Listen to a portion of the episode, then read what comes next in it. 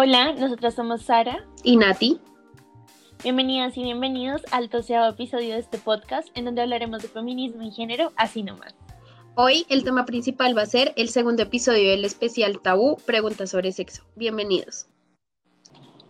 Bueno, entonces este capítulo, como ya lo dijo Nati, va a ser el segundo episodio de leyendo esas historias y esas preguntas que ustedes nos dejaron hace mucho tiempo eh, en un forum. Entonces, pues vamos a leer ahora no sus anécdotas, sino esas preguntas que ustedes tienen sobre el sexo, sobre algunas cosas que muchas veces se han querido preguntar o han querido preguntar, pero no han tenido como el espacio. Entonces llegó el momento para responder todas esas dudas. También es importante aclarar que todo va a ser anónimo. Simplemente este capítulo en especial ya no va a ser como tan chistoso y eso como el pasado, sino va a ser más pues no sé, como informativo. Obviamente nosotras no somos sexólogas, ni doctoras, ni psicólogas, ni nada de eso, simplemente pues es las cosas que uno aprende en, su, en su trayecto en la vida, no sé. De acuerdo, entonces empecemos, ¿te parecen a ti? Sí, dale, comienza. La primera pregunta que nos hicieron fue, ¿todas las mujeres llegan al orgasmo de la misma forma? Pues no sé, o sea, creo que la, mi respuesta es que no, o sea, cada persona es totalmente diferente. Creo que de hecho ningún hombre tampoco, o sea, creo que nadie, o sea, puede que se parezcan cositas, pero creo que eso es más como de cada quien. Es que siento que la diferencia entre las mujeres y los hombres es que los hombres eyaculan y es súper visible que realmente llegaron. En nosotras no. Si bien existe una eyaculación femenina, no es, o sea, no es como que siempre que me vengo voy a tener un squirt, no, nada que ver. Pero lo que dice Nati es muy cierto. Cada una y bueno, cada persona siente de diferente manera, pero además hay que agregarle que las mujeres podemos tener orgasmos de muchas formas diferentes, es decir, como con diferentes movimientos o con diferentes acciones. Sí, siento que yo antes pensaba, no, pues las mujeres tenemos un, un orgasmo súper diferente, no sé qué, es muy difícil llegar, pero también siento que muchas veces también existen tipos de orgasmos, como que no es lo mismo uno sola, con la pareja. Total, y ahí se une que entonces cada orgasmo tiene una intensidad diferente, ¿sí?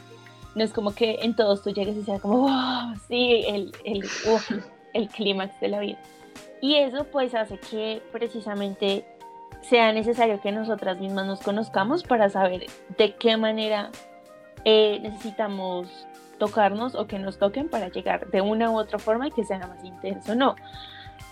Y creo que acá sé algo que, que de pronto también pregunta la pregunta sin, sin decirlo es si teniendo sexo con otra persona o con un hombre en especial se llega a la misma forma y yo diría que, que hay muchos factores que afectan al momento de llegar. Primero porque se cree que únicamente es con penetración y pues hay que agregar muchas más cosas. Y segundo porque pues en las relaciones con los hombres hay muchas cosas que todavía son muy tabú y que nosotras hagamos puede resultar como ofensivo para el orgullo masculino. Sí, puede ser. También siento que hay un punto y es que muchas veces se cree, bueno, pues eso he leído muchas veces, que la, el pre o, bueno, sí, el previo, como se llame, se cree que es simplemente antes de que te lo metan prácticamente. Y pues no es así, o sea, hay muchas cosas que, que hacen que una mujer esté más dispuesta. También eso afecta mucho el ciclo. Hay días del ciclo donde uno ni siquiera lo toca ni es como, oh Dios mío. En cambio hay otros donde es como, no quiero no me siento a gusto o así se intente y se intente, no se va a lograr. Y pues también siento que, que un orgasmo no tiene que ser el fin una relación sexual. O sea, como que siempre la gente cree que uno tiene que llegar y si no fue un mal polvo y lo que sea. Y siento que no, siento que todo lo que se sienta bien está bien.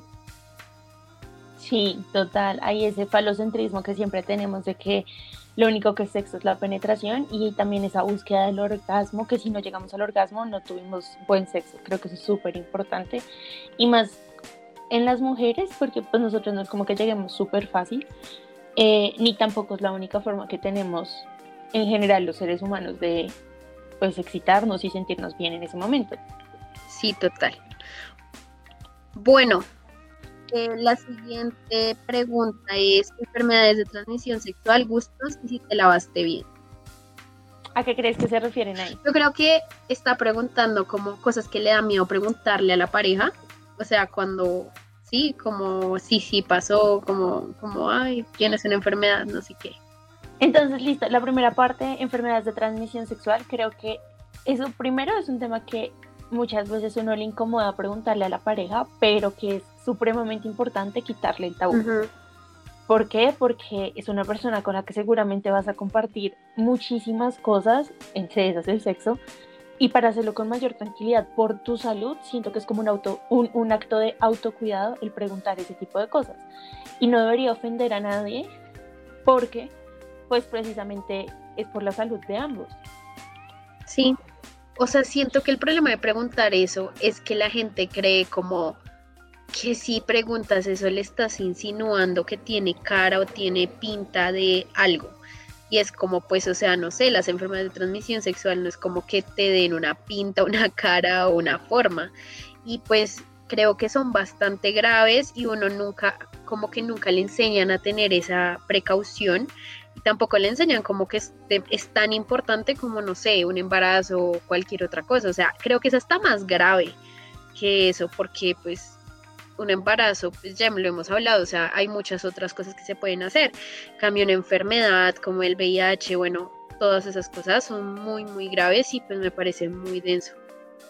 Claro, es precisamente ese, esa relación que se hace entre enfermedades de transmisión sexual con promiscuidad. Entonces, a ti solo te da una enfermedad de transmisión sexual cuando tienes 10.000 parejas sexuales, pero no, realmente es que con un solo encuentro sexual, sea tu primero o tu noveno, puedes contraer una enfermedad, una enfermedad de transmisión sexual. También hay que pensar que muchas veces uno cree que uno se lo transmiten cuando hay penetración o algo así, y literalmente hay muchas formas de que se transmitan, no tiene que haber penetración de ningún tipo, entonces uno también tiende a ser muy como vale verga, porque no voy a venirme a dar de uy, la que juicio, no, cero, o sea, siento que son cosas que, que muchas veces que gracias a Dios uno es de buenas y la Virgen lo acompaña y pues no sé, como que la Virgen de los estúpidos creería yo, pero, pero pues no siento que sea algo que debería ser un tabú. Total, y además porque precisamente es eso, cuando tú tienes una pareja ya de mucho tiempo, tú dices, ay, ya, ya no tiene nada, ya, entonces empiezas a, eh, no sé, planificar y ya no usas preservativo o cualquier cosa, simplemente porque ya llevas mucho tiempo con esa persona. Pero eso o sea, el tiempo de relación no, no tiene ninguna relación con que tenga o no tenga una enfermedad de transmisión sexual. O sea, creo que también hace parte de esa confianza que dan las relaciones largas o las relaciones serias, el hecho de hacerse esos exámenes juntos. Sí, pues también siento que ahí en esa pregunta que ella o él hace de la de las enfermedades, los gustos y si te lavaste bien. Creo que todos tienen en común el hecho de que uno cree que la otra persona se va a sentir incómoda porque uno lo haga, porque uno le diga como, oye, cómo te gusta o no sé qué. Personalmente, o sea, acá, antes de yo ser feminista y conocer mi cuerpo y cómo apropiarme de mi cuerpo y todo eso, creo que si a mí me hubieran dicho cómo te gusta o algo así, yo sabría muy poquito o sea, muy poquito. Y creo que más que eso, explorarse uno mismo, eh, también es explorar con otra persona. Siento que uno no sabe cómo le gusta si no practica. Entonces es como, no, o sea, si hay que mirar, tienen que pensar, tienen que hacer, tienen que conocerse y también ser honestos y es algo que acá me voy a desviar un poquito el tema y es algo que yo hablaba una vez con una amiga y es, Marica, muchas veces a uno lo que le gusta a uno no le gusta a todo el mundo. Entonces, a mí me gusta de cierta manera y a la persona con la que, pues, no sé, me va a acostar o lo que sea, no le gusta, pues obviamente va a haber un choque. Entonces, tampoco es como, ay, no, no lo hizo así, entonces me voy a hacer la loca y me voy a hacer la divina y tiene que adivinar a mí que me gusta. Y pues no, eso no pasa. Total, es que creo que el punto con los gustos es encontrar un punto medio, ¿sí? Pero también pues tener claro, y creo que esa es la ventaja, yo, yo por el contrario, o sea, yo soy una persona que habla de eso desde el minuto uno, o sea, si ya empieza a ver como una insinuación de quiero esto, esto, no sé, invéntense un jueguito eso, te preguntas, cualquier cosa que sea, que les dé la oportunidad de hablar de ese tipo de cosas, me gusta así, no me gusta esto, me gusta tal forma, y eso va como primero, crea unas expectativas bacanas, o sea, como que calienta, calienta la cosa. Y segundo, pues va a facilitar muchas cosas y así esa persona va a saber como qué no hacer o qué hacer para que todo sea mejor, ¿sí? Mm. Pero lo que dicen aquí es muy cierto, hay muchas cosas que se descubren como en el camino, ¿no? No quiero sonar como "Ay, la súper experimentada, eh, pero, pero pues sí, incluso con, con una sola pareja el hecho de la comunicación es muy simple, probaron por primera vez una cosa y ahí te gustó, no te gustó, te sentiste bien, eh, si hago esto, ¿qué te parece? Si hago esto, ¿qué no? Y mucha gente me ha dicho como, ay, pero es que eso le quita como la magia al momento. Y créanme que no, o sea, llevar ese tipo de conversaciones, incluso durante, eh, durante el acto, puede llegar a potencializar las cosas mil veces. Entonces, eso de gustos me parece que es una de las cosas que se tiene que hablar desde el primer momento para evitarse muchas cosas, para evitarse, porque muchas veces, sobre todo las mujeres, no decimos que no nos gusta por pena, porque no quieren parar, por algo así. Y primero, pues eso está súper mal, si algo no te gusta, pues que paren. Y segundo, cuando tú ya hablas de eso con una persona antes, pues es muy poco probable que pase. Entonces eso reduce como, como el no placer dentro de la relación y hace todo muchísimo mejor, a mí me parece. No, sí, y sobre todo, ay, no sé, a mí a veces me parece que inclusive yo con mi pareja, pues ya no me pasa, pero antes me pasaba que aunque yo le tenía la confianza, me daba miedo que él pensara como, oye, estás haciendo algo mal porque hiciste algo que a mí no me gustó. Y siento que no es así. Siento que, o sea, no sé, las mujeres tenemos muchas partes muy sensibles, pero así como quieren, no quieren. O sea, literalmente tú puedes tocar de una manera bien, check, pero si cambias un poquitico la mano a la derecha o un tricitico, baila. Ya dolió, ya se sintió Total. raro, Uf, sientes como que tu vida se te va a salir por ahí, yo no sé. Y hay veces que duele tanto, o sea, que es un dolor, es que duele y es como, ay no, marica, qué fastidio. Y, y pues obvio, o sea, ¿quién quiere interrumpir el momento? Pero pues, marica, si te duele, te duele, güey. O sea, ya. Si algo no se siente bien, pues dile. O si algo se siente bien, también hazlo. Como, oye, me gusta mucho esto, whatever. No sé, como que ahí la comunicación es la clave. Fin del podcast. Total. Sí, además que, que en eso de los gustos, la comunicación permite cómo lograr el fin de tener sexo, que es el placer, punto. O sea, hay cosas que quizás puedan llegar a ser ligeramente lo- dolorosas, pero si tú conoces los límites entre lo que a ti te gusta y lo que no te gusta, pues vas a tener como el placer ideal que tú quieres tener cuando tienes sexo, ¿no? Entonces eso a mí me parece súper importante. Bueno, y ya, para unir esta pregunta, nos, nos extendimos con esta pregunta. Y es, em, ¿y si te, lava- si te lavas bien o si, o bueno, la siguiente pregunta también es como la correcta higiene? Ay, no sé, o sea, ahí sí siento que obviamente la higiene es fundamental, pero me gustaría unir esto con una siguiente pregunta que acabo de ver, que es, ¿a los hombres les gusta que las mujeres se depilen? Y siento que muchas veces uno liga la depilación con la higiene. A veces uno cree, no, está depilada o depilado, entonces está bien, o sea, está limpio. Y pues si bien, no sé, personalmente a mí sí me gusta más depilarme, es cierto que, pues marica, el pelo es pelo, güey, por algo sale. Yo creo que ese tema de la higiene, a mí, yo siento que en mi adolescencia a mí eso me causó como demasiada inseguridad, ¿sabes? Sí, Porque una cosa, o sea, a la vagina siempre se le ha dicho como tiene que tener, no oler a nada, oler bien, o bueno, sí, como jabones íntimos, frescura, tal, tal, tal. Pero todo esto, o sea, llega un punto donde hay una cosa que los genitales huelen a genitales, punto. Y eso no tiene nada que ver con la higiene. Si tú tienes una correcta higiene, si no tienes enfermedades, si no tienes una infección, no debería por qué oler mal, pero eso no le quita el olor a genital, ¿sí? Y creo que eso es fundamental porque uno viene con un imaginario de que todo va a ser como nada va a oler mal y ni siquiera es que va a oler mal, sino nada como que va a oler bien, ¿sí? Como que va a oler a flores, a fresco, a menta, lo que sea, y pues no, esas cosas no pasan. Y segundo también es, o sea, estás teniendo sexo, estás sudando, hay fluidos corporales, hay pavas, hay de todo, pues va a oler a sexo, o sea, ¿qué más va a oler? ¿Sí? Entonces ese tema de sí. que las cosas no vuelan y eso, siento que es algo que no se debe asociar con la higiene porque incluso podemos llegar a extremos Aparte, marica, si no le gusta el olor a vagina, pues no le gustan las vaginas, si no le gustan las vaginas, que hace tirando conmigo? es como, Total, total. Además, el daño que puede llegar a causar el lavarse como el canal vaginal puede ser terrible. Sí. O sea, eso puede alterar completamente tu pH, causarte infecciones, todo eso.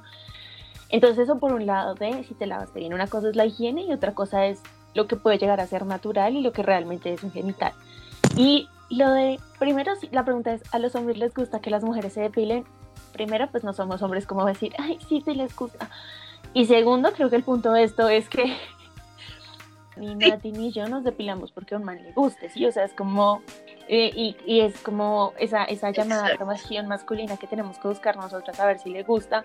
Y yo personalmente no, no, no me depilo mi, mi bikini, como le llamarían. Así al ras, primero porque me causa demasiada irritación, me parece un proceso supremamente largo, depilarme con cera, lo hice como tres veces y casi me, o sea, es supremamente doloroso. Y luego llega el punto de por qué lo estoy haciendo. ¿Lo estoy haciendo por el man o lo estoy haciendo por mí? ¿Esto realmente afecta el placer que voy a tener o no? Llega a la conclusión de que no y pues no lo voy a hacer. Y si mi pareja le llega a incomodar, pues cagada, pues. y, y, además porque también hay como un imaginario de primero una vagina de una mujer adulta nunca va a ser lampiña, nunca.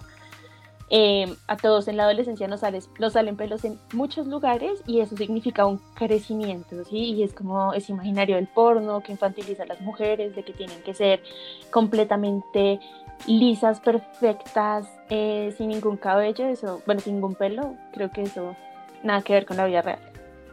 No, solamente no tiene nada que ver, sino que rasurarse es difícil, o sea, a mí una vez me pasó, o sea, aparte de los cortes y toda esa vaina, yo me acuerdo que cuando era joven y boba, eh, un man me decía como, no, es que si tú no te rasuras o te depilas, yo no me voy a meter contigo. Y yo de marica me puse a hacer mesera. Yo duré haciendo mesera como tres años. Huge mistake, nunca lo hagan. Em, y nada, lo hice. Marica, el man se quitó el pantalón y es a ver, es que estaba lleno de pelo.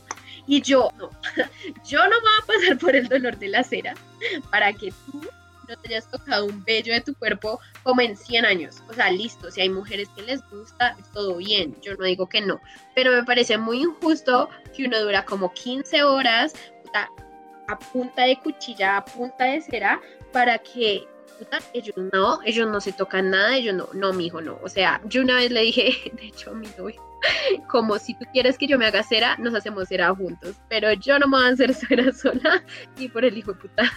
Y pues ya, digamos que ese tipo de cosas como que, pues también tienen que ser recíprocas. El pelo no es feo en los hombres, pero en las mujeres sí. ¿En qué punto está? ¿Por qué? Bueno, la siguiente pregunta continúa. es: ¿Un pene de un tamaño menor o igual a 10 centímetros es inútil en el sexo? Complicada. Ish, no sé. O sea, es que acá tengo varias respuestas. Siento que primero, pues a ver, las mujeres tampoco tenemos que vivir por un pene, ¿me entiendes? O sea, a mí me gusta la penetración, pero a muchas mujeres no les gusta. Así que el tamaño del pene en muchas mujeres heterosexuales no es tan relevante. Ahora, siento que si a ti te gusta la penetración y tú no llegas a sentir nada, siento que ay, no sé, es que me siento mal porque yo soy la primera en decir no hay que juzgar a nadie, o sea, los hombres no tienen la culpa del tamaño de pene que tienen, ¿me entiendes? O sea, ellos, ellos no tienen, o sea, ellos nacen así, ¿sabes? Siento que se puede buscar la forma de que buscar opciones, siempre hay que ser recursivos, mirar qué se hace, qué no se hace, con que si la persona te dice no, no siento nada, pues suplir la necesidad de alguna manera. El sexo no es solo penetración, ¿sí? Y creo que va a ser súper repetitivo en todo, el en todo este podcast, pero no todo es alrededor del pene, sí, o sea, el sexo está acostumbrado a ser supremamente falocéntrico, pero no, o sea, hay muchas personas, empecemos por las mujeres lesbianas, que en muchos casos no hay penetración y aún así sienten placer. Eso mismo puede pasar con una pareja heterosexual, o sea, sí, o sea, hay muchas cosas que se pueden usar dentro del sexo para las que tú puedas llegar a sentir también muchísimo placer.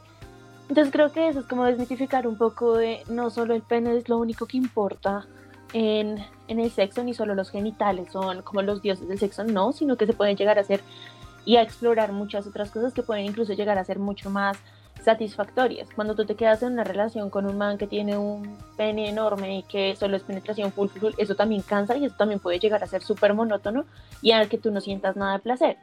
No, Marica, y aparte metámosle pues que el man no lo tenga de 10 centímetros, sino de 30. O sea, por experiencia y por cosas que todas sabemos, sabemos que primero esa mierda no es útil, tan útil, o sea, porque es que duele, o sea, duele. Y lo segundo es, usualmente esos manes creen que por tener la grande ya hicieron todo, o sea, no piensan en el movimiento, en la cosa, no sé qué. Y siento que, que también hay que quitarle también la presión a los manes, marica. O sea, todos los manes vienen acomplejados a toda hora de que lo tienen más chiquito de lo que ellos creen. Hay veces que uno le pregunta a un man, o sea, honestamente, cómo, te sientes con tu pene son como, no, no me siento bien. Y me parece injusto, o sea, así como a de mujer claramente más lo critican, siento que los hombres tampoco tienen por qué sentirse tan acomplejados por su pene a toda hora. Y es desde chiquitos, güey, o sea, como desde los 12 años midiéndose con una regla, marica, eso no es sano, marica, o sea, de verdad no es sano. Ya. Así como hay diversos tamaños, tamaños de pene, también hay diversos tamaños de vagina. O sea, hay mujeres que porque son más chiquitas, que tienen la vagina más pequeña, son más angostas, otras que son más grandes, mujeres que ya tuvieron hijos, bueno, bla, bla, bla. Todo eso va a influir en el tamaño de una vagina y quizás, pues hay mujeres que para que, que 10 centímetros es más que suficiente porque son chiquitas. Y también es el hecho del tamaño del pene del hombre siempre ha sido un estereotipo supremamente ligado a la virilidad, ¿no? Entonces el macho tiene un pipí enorme y eso, y todo eso es soy más hombre, soy más fuerte, soy más man. Y creo que obviamente eso, como decía Nati, genera una, una inseguridad súper grande porque entonces no soy lo suficientemente hombre, porque también eh, el ser hombre se mide con la satisfacción que le puede dar a una mujer a punta de penetración. Mm, ¿Cómo sé que tuve un orgasmo? Es que eso es complejo. Primero lo que yo aconsejaría es mastúrbate, tócate, conócete y estoy segura que, o bueno, no siempre, pero es muy probable que tú tocándote tú sola llegues a un orgasmo. Y ya cuando sientas esa sensación por primera vez, pues, pues ya cuando estés eh, tirando con otra persona, pues vas a saber si realmente tuviste un orgasmo o no. Sin embargo, no es como que lo que hablábamos, en todas las relaciones sexuales vas a llegar al orgasmo, no, ni tampoco debería ser el objetivo de todas las relaciones sexuales, no. Entonces sí, yo diría como, ¿cómo sabes que tuviste uno? Pues masturbándote y sintiendo cómo tú sola puedes llegar a un orgasmo. Sí, yo también estoy de acuerdo. Me da pena preguntar cuántas parejas sexuales ha tenido la otra persona. Siento que lo podría tomar mal. Uf, es que no sé, siento que esto va muy ligado a la idea de que si tienes muchas está mal, si tienes pocas también. Es otra vez presión social. Primero hay que pensarla como, ¿por qué estás preguntando? O sea, ¿para qué quieres saber esto? ¿Quieres saberlo para quizás compararte y decir, ay, ha tirado con un montón de mujeres o con un montón de manes, entonces de pronto yo no sea tan bueno como esos? ¿O lo estás preguntando simplemente porque, porque por, por hacerte daño? O sea, ¿cuál es el punto de preguntar eso? O simplemente curiosidad y conocer. Entonces creo que es más porque se hace la pregunta que realmente hacer la pregunta. Siento que de mujer siempre se pone un número menor al que realmente es y un hombre se pone un número mayor al que realmente es, pero es por seguir estas concepciones de las mujeres tienen que ser súper virginales y los hombres tienen que tener mil viejas. En cualquiera de los dos casos está mal, cuestionar o criticar. Si la persona te dice la verdad y te dice este número y haya sido 0 o 1, pues está igual de bien que si te dice 50, desde que se haya cuidado, desde que no tenga ninguna enfermedad, de que desde todo lo que ya mencionamos, pues amigos, ya disfruten. O sea, yo siento que entre más vaina le ponga uno, más complicado va a ser. Sí, de acuerdo. No, no tengo nada más que agregar a esa pregunta.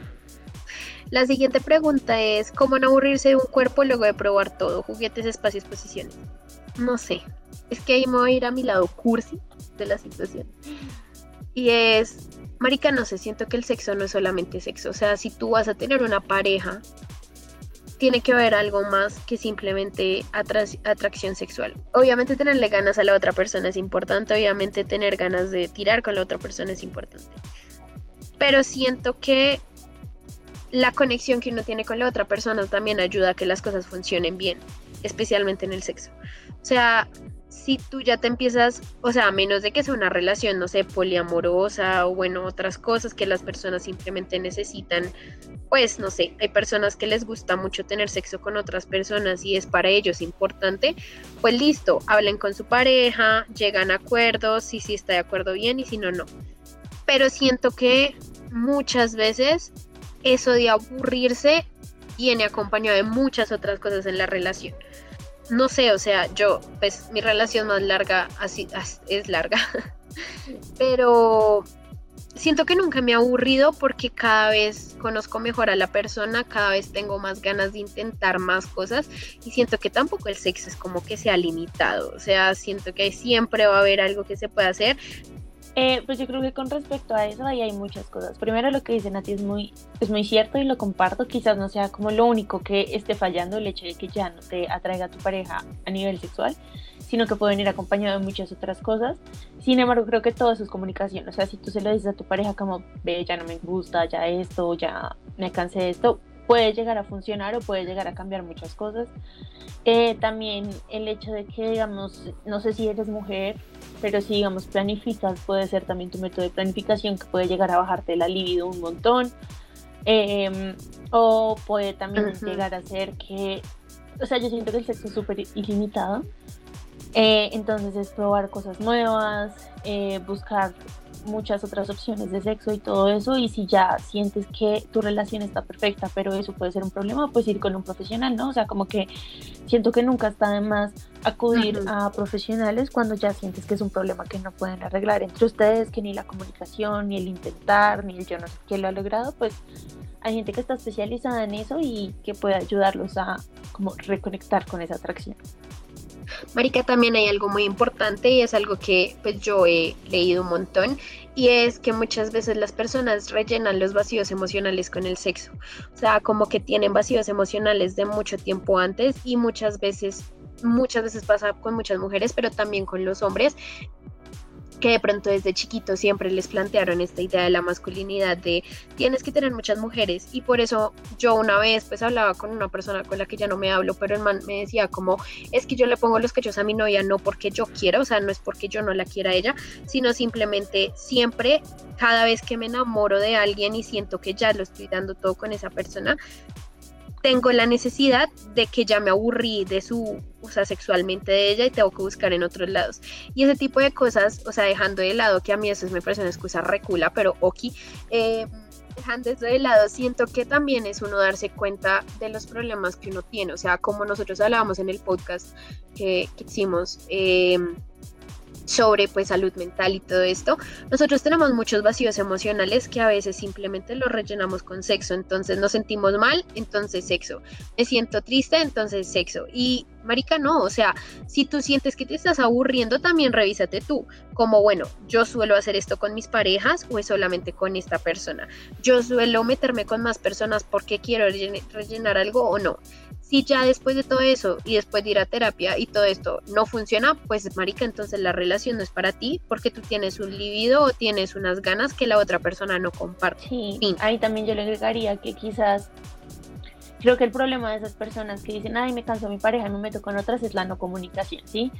Eh, es el hecho de, primero, eso es una falta de la confianza y el acuerdo que ustedes crearon una relación monógama que se basa en la exclusividad.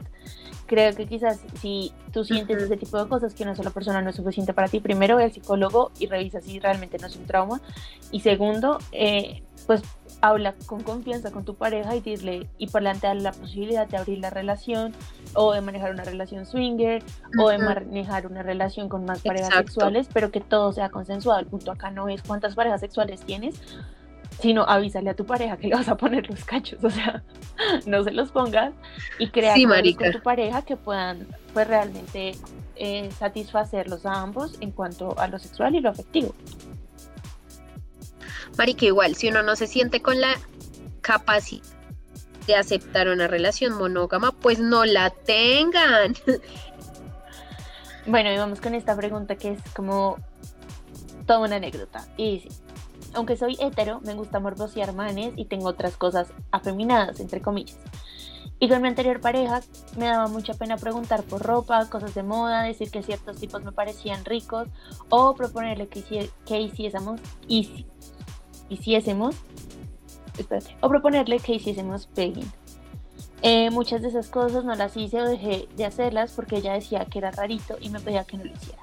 Es irónico que ella era militante feminista y creía que podría tener cierto tipo de flexibilidad con esos temas que no trato con muchas, que no trato con muchas personas, pero no fue así. Uy, no, esta historia tiene muchas cosas, muchas, muchas. Vamos a empezar con lo primero, ¿qué es pegging? Pegging es cuando las mujeres usan arneses con un dildo. Ah, ahí yo quisiera empezar, después de la explicación de Sara, con lo de que era militante feminista. O sea, uff, comienza tú, Sara. Yo, yo quería empezar por lo primero de que, aunque soy hetero, me gusta hacer cosas afeminadas. Creo que ese es el primer estereotipo supermercado que tiene este, este, mm, este, este, esta, esta historia, y es que los hombres hetero no pueden salirse de esa masculinidad y empezar a hacer cosas que se le atribuyen a lo femenino. Entonces, y además porque eso, afeminada es como a todas las mujeres les tiene que gustar la ropa, las cosas de moda, eh, les gusta como hablar de hombres y eso, y siento que eso es como un estereotipo súper de la feminidad que creo que hay, hay que primero, bueno, es, el tema de otro podcast, pero pues es como el primer comentario y es eso de la correlación de que los hombres homosexuales son afeminados y que los hombres hetero dentro de su masculinidad no puede gustarle las, la moda o cosas de mujeres, entre comillas, o cosas de la feminidad. Eso es lo primero.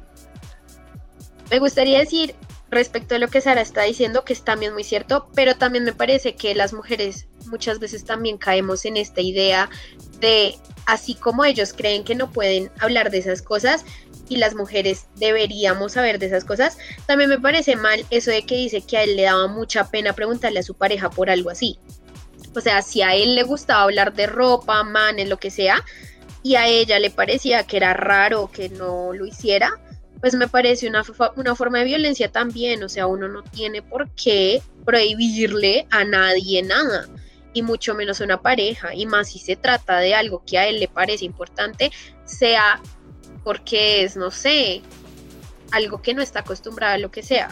Igual que al contrario, o sea, hay veces que dicen como, o a veces pasa que no se pasa una vieja, a mí me parece que las viejas están muy buenas, marico, o sea, hay veces que uno ve unas viejas que uno dice, jue, pucha, es qué delicia, y no está mal, o sea, pues eso, no sé, o sea, eso no tiene nada que ver con mi, con mi forma de ver hacia las mujeres o que a mí me gustan las mujeres, que no sé si me gustan o no, pero pues eso no tiene nada que ver. Yo creo que el punto es que, como que la respuesta que yo daría es que todas las personas crecimos dentro de un sistema patriarcal, ¿sí? Y eso es súper evidente en esta historia. Así como a él, como, así como él cree que, que le guste la ropa, las cosas de moda y ciertos tipos, lo hace ser afeminado, a ella también le molesta que él se salga de ese modelo masculino de lo que ella espera que es un hombre y, por eso le dice que no lo haga o que le parece raro. Entonces creo que este es el mayor ejemplo de todos nacemos dentro de un sistema patriarcal que nos exige unos roles de acuerdo a si somos hombres o si somos mujeres. Em, y que eso puede llegar a chocar mucho dentro de una relación ese camino del feminismo no, no, debería ser como una excusa, ay, es feminista, entonces tiene que aprobar todo lo que yo haga, no, sino también entender que seguramente ella está en un camino que la haga transicionar a ese, yo porque le estoy exigiendo a mi pareja que sea tan masculino, si eso también hace parte de un estereotipo, ¿sí? Eh, que fue algo que yo también entendí después de mucho tiempo de nombrarme como feminista. ¿Y por qué? Porque ser feminista no es ser perfecta ni militar perfecto dentro del feminismo, sino más bien ir aprendiendo poco a poco. Sí, total. Pero sin embargo, yo aquí sí me voy a ir un poco a una opinión popular. Y es, si bien es totalmente cierto, nadie es perfecto, todas cometemos errores, nadie lo hace, bla. Siento que igual es un tipo de violencia, sí. O sea, siento que muchas veces eso pasa mucho. Por ejemplo, no sé, eh, dentro de las feministas, pues han habido casos de mujeres que también hacen eso, sí. Como, no sé, por lo menos lesbianas, como que maltratan a la, a la, a la, a la novia y salen a decir que no al maltrato de la mujer, cosas así, que sí siento que son cosas que pueden pasar en cualquier movimiento, ¿sabes? O sea, siento que siempre va a haber gente así, puede ser solo una persona entre 100 mil, pero, ajá, igual también siento que hay muchas vertientes del feminismo y tal vez ella se está pensando como, oye, eso otro está bien, la, que esa es la idea, ¿no? O sea, la verdad yo voy a abocar por eso de que ella no sabía que a él le molestaba tanto que ella hiciera eso y, y luego se dio cuenta y se disculpó o lo que sea o trató de cambiar, como también puede pasar que simplemente ella no pues no va a cambiar y simplemente para ella eso no hace parte de su feminismo y ya. Para mí me parece que sea feminista o no sea feminista, violencia es violencia y no está bien. Si tú te sentiste mal, si te violentó psicológicamente diciéndote que era raro, que eras bobo, que eras no sé qué, marica, huye de ahí, güey. sea feminista o no, huye. O sea, lastimosamente, como dices, Sara, esto es una situación muy general, o sea, es algo que todos vivimos. Y si ella no quiere cambiar ese tipo de violencias, pues está muy mal, sea feminista o no. Total, además yo siento que eh, quizás hubo como problemas dentro de la comunicación o no se habló de eso de la manera adecuada dentro de la relación porque siempre es muy importante como hacerle sentir a tu pareja como mira esto que estás haciendo me duele que hagas ese tipo de comentarios me molesta me hace sentir mal eh, esta es mi personalidad todo eso y si eso no mejora dentro de la relación lo que dicen aquí es muy cierto pues salir de ahí porque simplemente es una relación que te va a hacer daño porque no puede ser realmente tú porque estar aparentando dentro de una relación no hay o sea no hay nada peor que eso. Entonces creo que como siempre en todos nuestros podcasts, la solución es la comunicación, comunicarle a tu pareja, me gusta esto, no me gusta, me siento así, eh, esos comentarios que haces son dolorosos para mí y si las cosas no cambian, pues bye, huir de ahí. Sí, marica. Y parte, pues ya para terminar, para no hacer más larga esta, este podcast, creo que lo que más me gustó pues de esta, de este especial, de hablar como de cosas chistosas y luego de preguntas y cosas, es que uno se da cuenta que muchas veces uno cree que sabe todo el sexo y que uno conoce todo y que es súper experta y bla, bla, bla, y que porque uno tiene tantos años, entonces ya descubrió todo. Y siento que sencillamente hay muchas cosas que uno aprende sobre la marcha y aparte sobre la marcha también conociéndose a uno mismo. Entonces, creo que las relaciones tóxicas, el mal sexo y todo eso también puede resolverse, como dice Sara, a través de la comunicación. Y ya si ustedes sienten como, pucha, intenté hablarlo y la persona lo tomó mal o bla, bla, bla, pues amigos, no es ahí. O sea, de verdad. Hay veces que uno toma el sexo como si fuera algo X, como si no fuera importante, como, ay, eso es sexo, pero el sexo también puede significar que esa persona no es compatible contigo. Total yo creo que mi conclusión de, estas anécdotas es primero entender y darse cuenta de que todo el mundo vive la sexualidad de formas diferentes, ¿sí? Y que el sexo es demasiado diverso y uno no puede pretender que todo el mundo lo viva igual y ni siquiera que uno todo el tiempo vea el sexo de la misma forma. Al pasar de los años todo eso va cambiando y, pues uno va como teniendo opiniones diversas con respecto a eso. Pero leerlas, escucharlas, eh, las chistosas y las serias y todas esas cosas que nos pueden llegar a incomodar a todos, me hizo primero como entender que, como dijo Nati, nosotras no sabemos muchas cosas o hay cosas a las que yo no sabría cómo reaccionar si llegaran a pasar y todo esto, pero es también como un ejercicio de, eh, de autorreflexión mientras vamos leyendo todo esto, de entender em, que quizás en algún momento podamos o pudimos haber estado en una situación ahí así y que, y que pues la comunicación es la clave fundamental para salir de todo eso al final. Pues bueno, muchas gracias por este especial, por acompañarnos. Estuvimos muy serias en este episodio. y bueno, eso fue todo por hoy. Así nomás hablamos de historias sobre sexo.